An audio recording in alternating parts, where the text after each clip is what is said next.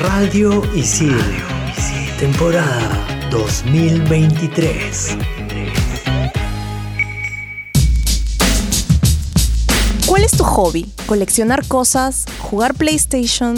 ¿Bailar? ¿Escuchar música? ¿Leer? ¿Escribir? ¿Viajar por el mundo? ¿Sabías que podrían convertirse en tu trabajo de toda la vida? Este episodio es divertidísimo y para nada te parecerá trabajoso. De hobby a chamba. Chicas, ya me decidí caerle a Clau. Carita feliz. Vaya, por fin. Dedito arriba. Pero amanecí feo, así que la estoy pensando, Lucina. Carita de monstruito. Eres un desastre. Hoy me dijeron no en una chamba. Pero no hay drama. Seguiré insistiendo, chicos. Entre patas nos contamos nuestras cosas. Bienvenidos a Estación Isil.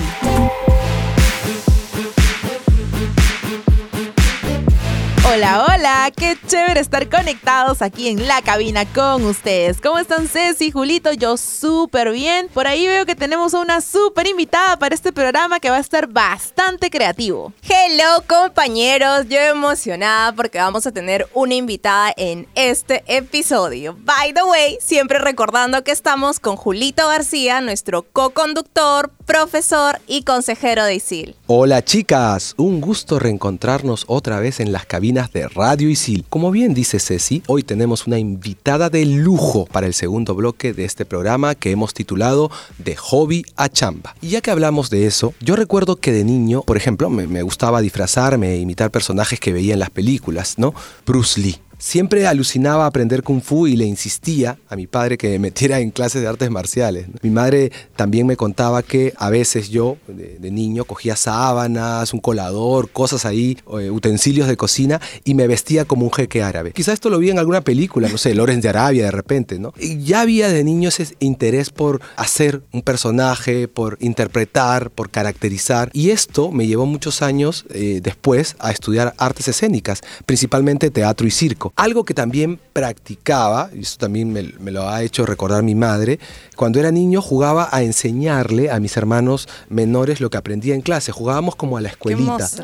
Ay, qué lindo. Obviamente duraba un ratito porque se iban y yo decía, pi, pi, pi, me quedaba solo dictando la clase, lo que uno a veces hace en la clase remota. Pero eso es otro tema. y bueno, este juego que tenía con mis hermanos luego, miren, se convirtió en una profesión. Ahora soy profesor. Qué genial, Julito. Me encanta, me encanta tu historia. A mí, por ejemplo, desde pequeñita siempre me ha gustado hablar, dirigir e interactuar con las personas. Y justo mi mamá me contó hace poquito nada más que desde chiquita, dos, tres añitos así, yo me sentaba frente a mis Barbies ahí que tenía y hacía como que eran mis alumnas o que no sé, trabajaban conmigo, para mí, no sé qué hacía ella. Y yo les hablaba, dice, así de chiquitita. Era súper chistoso. Y pues años más tarde y después de una que otra crisis existencial por ahí, me decidí estudiar eh, y dedicarme al mundo de las comunicaciones, ¿no? Lo cual me hizo y me hace súper feliz. En el programa Redes Activistas, no sé si recuerdan, pero uh -huh. como jugando en los voluntariados donde estaba, yo era pues la loquita redes y hashtags, donde publicaba fotos de los avances de las actividades y ahí le ponía un hashtag que muchas veces era pues el nombre del evento, pero con la finalidad de que más personas lo conozcan y sepan pues en redes como Facebook y Twitter, ¿no? Y esto era para mí como un hobby, porque yo al crecer con las redes sociales he publicado momentos de mi vida pues desde el 2007, que abrí wow. mi MySpace, era chiquita, o sea, yo era chiquita, pero abrí mi MySpace porque lo vi ahí en MTV. Uh -huh. Y ya luego cuando nace Facebook, recuerdo que mi mamá me crea mi perfil de Facebook como jugando, como jugando. Y decía, y empezábamos a jugar y ver qué cosas, qué hacer y qué no hacer, ¿no? O sea, ya se imaginarán, pues hace, uff, yo tenía pues nueve años, era súper chiquita. ¿Cuánto tiempo ha pasado? No lo hagan. Padres, por favor, no lo hagan. Uf. Pero bueno, pues eso hizo que para mí ya es parte de mi día a día el hecho de crear contenido para redes sociales de o hasta casi casi ahí como que nano microinfluencer porque hay alguna que otra marquita que me tiene fe y me llama pues para hacer contenido en, en, mis redes sociales, ¿no? Así que sí tiene la conexión, eso que hacía de chiquita con los, con los voluntariados, ¿no? Con la curiosidad, al poder adaptarme ahora a las nuevas actualizaciones de cada aplicación o red social. Claro, Mili, y es importante notar que cuando somos niños, nuestros juegos, eh, los pasatiempos, uno va desarrollando habilidades y también va orientando su vocación. Y cabe recordar que tenemos un programa orientando tu vocación aquí en Estación Isil por Radio Isil, porque es importante esto de reconocer, ¿no? Cómo nuestros pasatiempos pueden guiar nuestra futura profesión, ¿no? Y eso nos lleva, en mi experiencia, a tener trabajos donde nos sintamos felices. A ver, la mayor parte del tiempo, ¿no? Sintamos que nos desarrollamos, que estamos desarrollando habilidades, que estamos aportando, porque si no, puedes llegar a estar enfadado, estar deprimido y querer renunciar a ese trabajo. También tenemos un programa que se llama Quiero renunciar, ahí lo pueden escuchar en nuestros anteriores episodios. Y sí, pues, ¿no? El hecho de no dedicarnos de repente a lo que nos gusta, a lo que nos hace sentir vivos desde niños, pues nos incita a estos momentos, situaciones desesperadas como el hecho de querer renunciar a un trabajo donde no te sientas bien, no te sientas feliz, no te sientas cómodo. Y bueno, sobre más hobbies que se convirtieron en chamba, vamos a hablar en el siguiente bloque. Además, que tenemos una súper invitada. Así que no te desconectes, seguimos con De Hobby a Chamba. ¿Qué pasaría? ¿Qué pasaría si dejas de ver tu trabajo como un trabajo y le buscas ese no sé qué que te atrajo al principio. Muchas veces cuando nos reencontramos con ese gustito, nuestra percepción cambia y empezamos a divertirnos, a ilusionarnos de nuevo, a hacer bien las cosas como antes. ¿Qué pasaría si lo vemos al revés y tu chamba se convierte en tu mejor hobby? Piénsalo. Tal vez así ya no te estreses tanto cuando tengas que cumplir con tu trabajo. Continuamos en Estación Isil.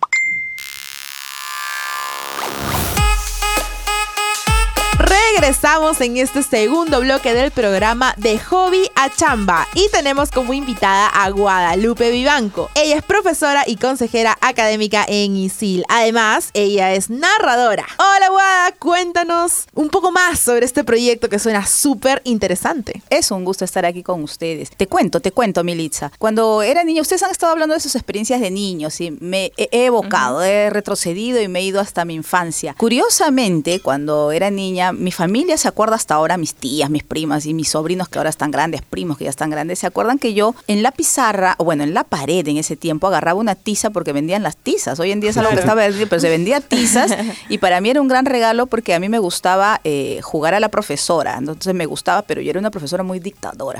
Entonces recuerdo, quería que, que hagan todo, ¿no? Y cuando ya se aburrían, yo siempre jugaba a la tiendita o a la vendedorita y todas estas cosas de vender. Yo he vivido en Barrios Altos, entonces yo tenía Ah. como costumbre ir a Paruro, que en Ah, época la gente tiraba las cosas, las cosas que se arreglaban. Entonces yo tenía mi momento de juntar cachivaches, iba a Paruro, juntaba los cachivaches y siempre me inventaba las cosas de cómo iba a venderlos y cómo iba a ser. Entonces contaba las historias y hasta me inventé una vez ser una gran vendedora que vendía libros. Mi papá tenía muchas revistas y muchos libros y cada vez que llegaba mi mamá o mi papá del trabajo pasaban por mi tienda y obligado tenían que comprar.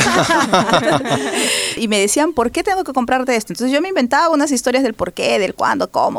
Entonces siento que eh, eh, el hecho de ser, de, vincularme a la narración, a, la- a las historias, a la docencia, ha estado desde siempre, ¿no? Pero también yo siempre supe que quería algo que esté vinculado al hecho de- de hablar o de estar frente a alguien, a pesar de que yo soy muy tímida. O sea, eh, yo soy una persona extrovertida, pero soy muy tímida. Hay cosas que, que, que no. Por eso es que me va bien mal en el clown, como les contaba hace poco, porque ese temor a fracasar eh, o ese temor a, a ciertas cosas me inhibe de muchas cosas. Entonces, siempre he descubierto eh, o he encontrado, creo yo, mi elemento eh, a través de mi momento aislada, de contar yo misma mis historias, leer y encontrarme el cómo hacerlo. Entonces, eh, a veces mis hijos dicen que soy medio, medio cruzada porque me ven hablando sola o interpretando sola, pero lo hago solo para mí y es mi manera que encontré para después encarar a las otras personas. Entonces creo que eh, el hecho de haberme vinculado con la literatura viene del padre, la docencia, el hecho de vender y de contar y de hablar estuvo siempre desde mi infancia. Entonces yo lo primero que hago antes de salir del colegio, lo primero que hago es postular para ser maestra. Entonces yo estudié un año de maestra y luego en ese camino, al tener trabajos y, y- y tra- actividades con, vinculado con los niños, viene el hecho de cómo contamos las historias, ¿no? Claro. Entonces a partir de ahí viene eso. Pero yo antes de ser narradora, o sea, yo me he graduado como actriz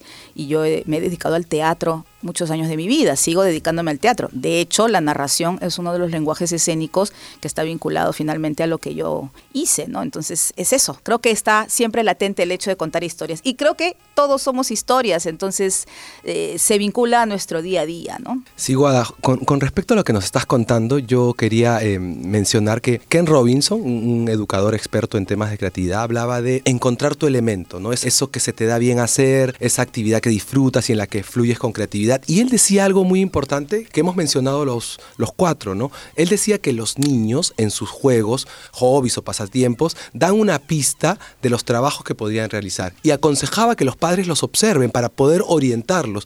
No necesariamente van a dedicarse a eso, pero es una pista, decía él, ¿no? De lo que podrían convertirse estos niños, ¿no? Qué bacán eso que dices, porque realmente la educación tendría que estar un poco enfocada también a los intereses de los niños, ¿no? Siempre nos preocupamos por estandarizar cosas y nos olvidamos de ver los detalles y los elementos, ¿no? Que cada uno va presentando. Y sí, tienes razón, yo como madre también siempre desde pequeña he visto en mis hijos ciertos, eh, eh, digamos que las líneas hacia donde yo sé que ellos se, se han querido ir, hoy en día lo desarrollan, pero es bien complicado en una sociedad que te impone siempre ciertas cosas y tienes que hacer, ¿no? Ustedes han estado mencionando, los he estado escuchando y han mencionado que les gustaba esas cosas y que se sentían felices y porque eran felices haciendo esto y somos felices y que lo que hagamos nos dé felicidad y eso me recuerda a los libros que he leído y uno de ellos es de Marian Rojas Estapé, que es el último que adoro, que es cómo hacer que te pasen cosas buenas, que ella dice que la felicidad no, no hay cómo traducirla, o sea, no podemos decir que tú has sido feliz o tú o tú o yo, sino porque la felicidad hay que experimentarla. Entonces, esas cosas que hacemos, que nos gusta, que nos agrada, lo experimentamos, lo sentimos y esos son los pequeños momentos que habría que valorar como los chispazos de felicidad, que es haciendo lo que nos gusta, ¿no? Ustedes han hablado de los hobbies, el trabajo y de hobby a chamba, eh, está muy vinculado a eso, ¿no? Otra cosa es que para cada uno es diferente lo que es la felicidad, ¿no? O sea, podemos tener diferentes conceptos de felicidad, entonces por eso creo que ahí va que cada uno nos, nos dedicamos a, a diferentes cosas, ¿no? Yo creo que también uno cuando ya es adulto debe verse a su yo de niño,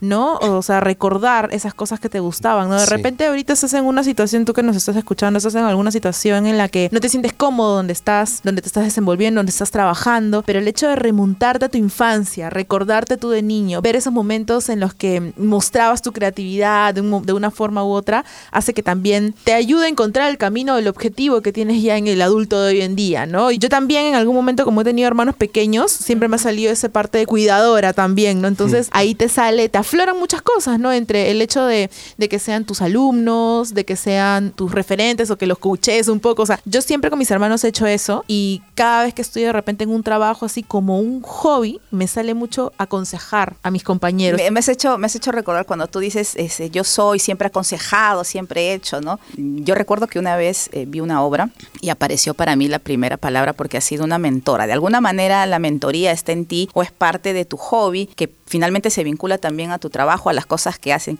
Y yo recuerdo que en esa obra apareció para mí la palabra de mentor. Yo jamás la había entendido hasta ese momento, porque cuando Ulises se marcha, deja a su familia a cargo de mentor. Y mentor fue quien eh, monitoreó a Telémaco. Entonces, la palabra mentor tiene que ver con esta idea de protección, te guío, tú me guías, entonces somos los mentores de... Pero a mí me gustaría mencionar una cosa, Dale. porque muchas veces eh, encontramos esto del hobby y nosotros decimos, oye, sí, pero, pero yo estoy estudiando algo y a mí me gusta otra cosa. Y cuando yo estudio algo, es otra cosa como que no se vincula o sí se vincula. Ajá. Entonces, ¿qué hacemos? no? ¿Qué hacemos? Yo siempre les digo a los estudiantes aquí en ISIL, a los, a los tutorados y a los chicos que seguro están escuchando aquí, siempre les digo dos cosas. Yo, si bien es cierto, daba indicios de las cosas que me gustaban hacer, yo acabé estudiando teatro, fui eh, eh, profesora de teatro mucho tiempo, finalmente fui profesora, o sea, acabé en la docencia también, pero siempre les digo que tienen que aprender a diferenciar dos cosas, la idea del trabajo y la idea del empleo. Y esto lo aprendí del, del filósofo Mario Sergio Cortella, Qué que también sigo y la adoro. Un capo. Porque el empleo es lo que te da dinero y te genera dinero, una fuente de, de renta, ¿no? Entonces, claro, todos tenemos un empleo. El trabajo está vinculado a lo que tú haces, a lo que nosotros vemos de ti. Y para los griegos, eso que nosotros vemos es la poiesis, ¿no? Y en el teatro, por eso es la palabra me vincula mucho. Nosotros siempre decimos la obra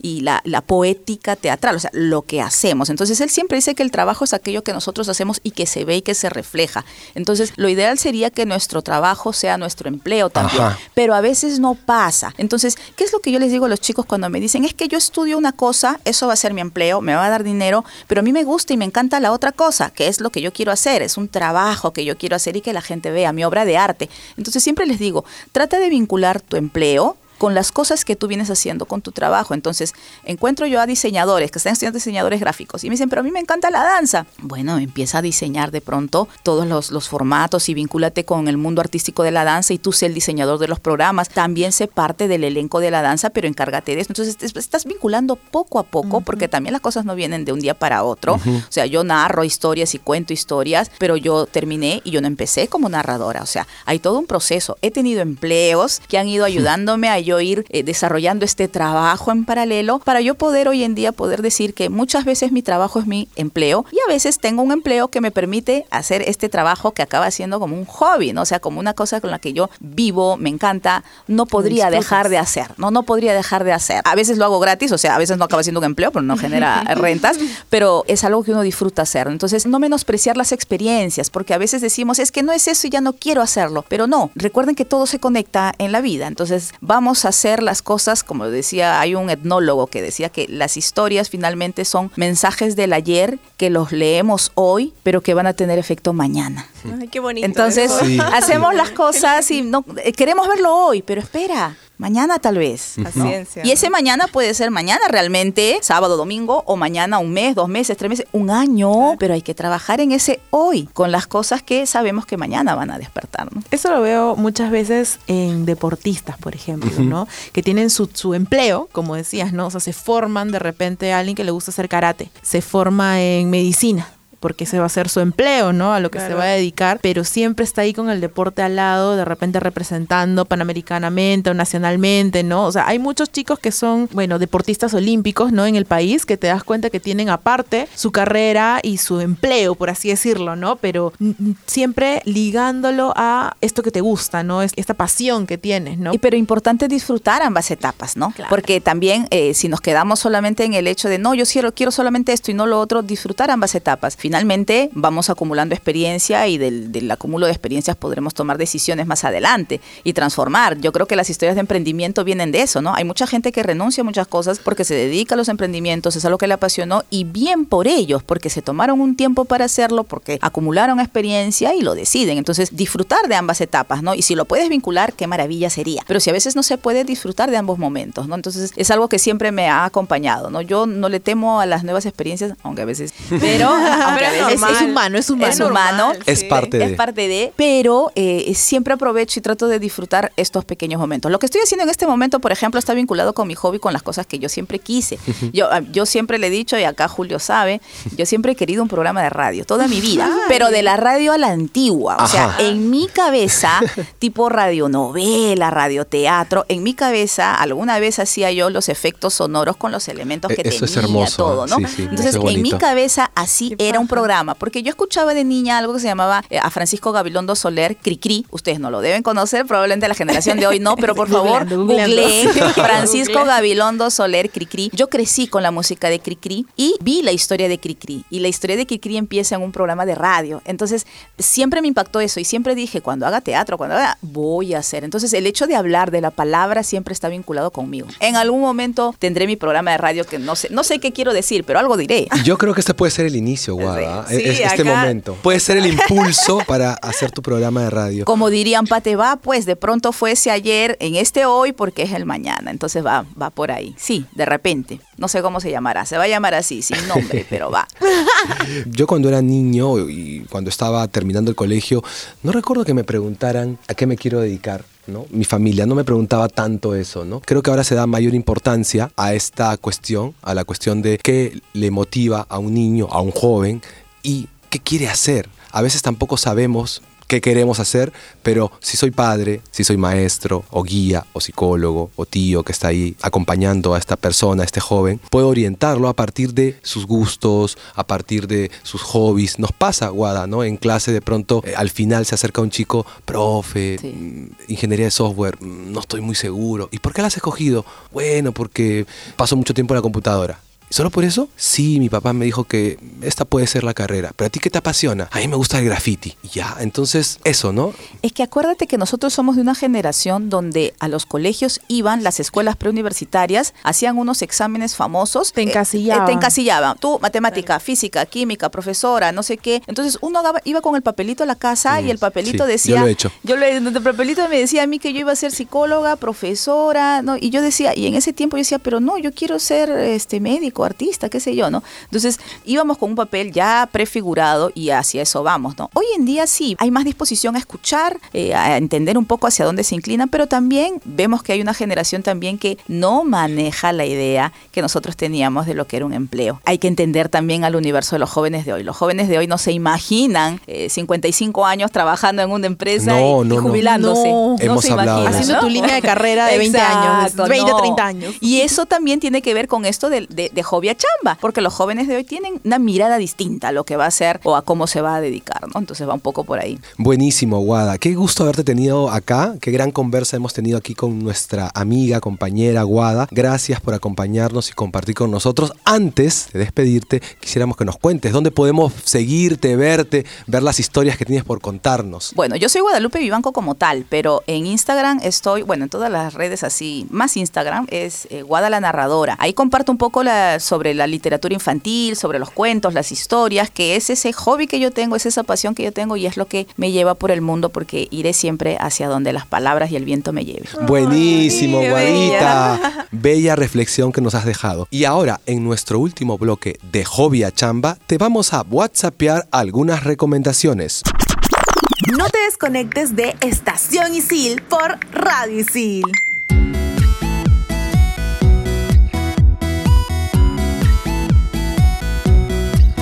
Para cerrar este interesante episodio de Hobby a Chamba, aquí van unas recomendaciones. Primera recomendación.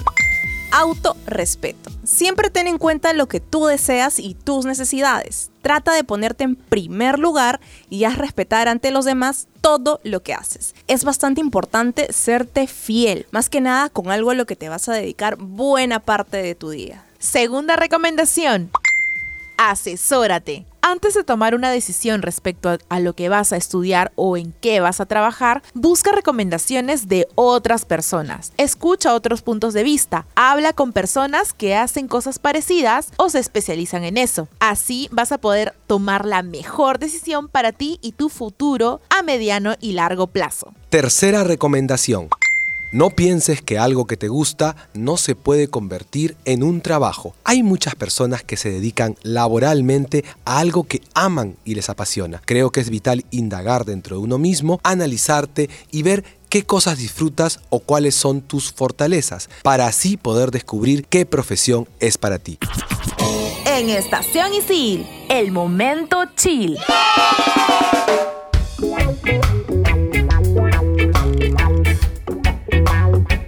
Me pondré musical y te voy a recomendar una playlist con canciones así un toque romanticonas pero de diferentes géneros musicales. La playlist se llama TQM, así en minúsculas. Hay más de 50 canciones de cantantes como Paulo Londra, Pablo Alborán, Morat y muchos más. La encuentras aquí en Spotify. ¿Saben que un momento favorito de mi día es dormir? Sí, como lo oyen, me gusta mucho dormir y no solo en la noche. Yo recomiendo mucho las siestas de 20 minutos. No es necesario pasarte de largo media hora o una hora. Con tener unos 20 minutos de sueño ya hemos descansado para continuar con el día. Ya sabes, 20 minutos son suficientes. Excelente recomendación, Mili. Mi recomendación de este programa, por supuesto, es el libro de Ken Robinson, El elemento Tu pasión lo cambia todo. Este libro te acercará a la idea que tenía Robinson sobre cómo desarrollar nuestras capacidades creativas,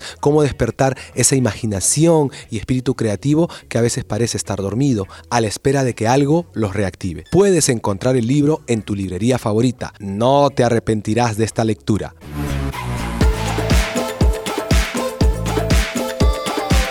Sido todo en este programa. Recuerda que si hacemos más cosas que nos hacen felices, tendremos días mejores. Hemos tenido una linda conversación con Guadalupe Vivanco en el segundo bloque aquí en Estación Isil por Radio Isil. Agradecemos haberla podido tener aquí en cabina y ya sabes que puedes seguirla en Instagram como arroba guadalanarradora. Yo soy Mili y recuerda que me puedes encontrar en todas las redes sociales como arroba itsmilimilitza. Yo soy Ceci y me puedes encontrar en Instagram como arroba Cecilia Romero Z. Yo soy Julio García y me encuentras en Instagram como arroba aviadorjules. Chao, chao. Al infinito y más allá.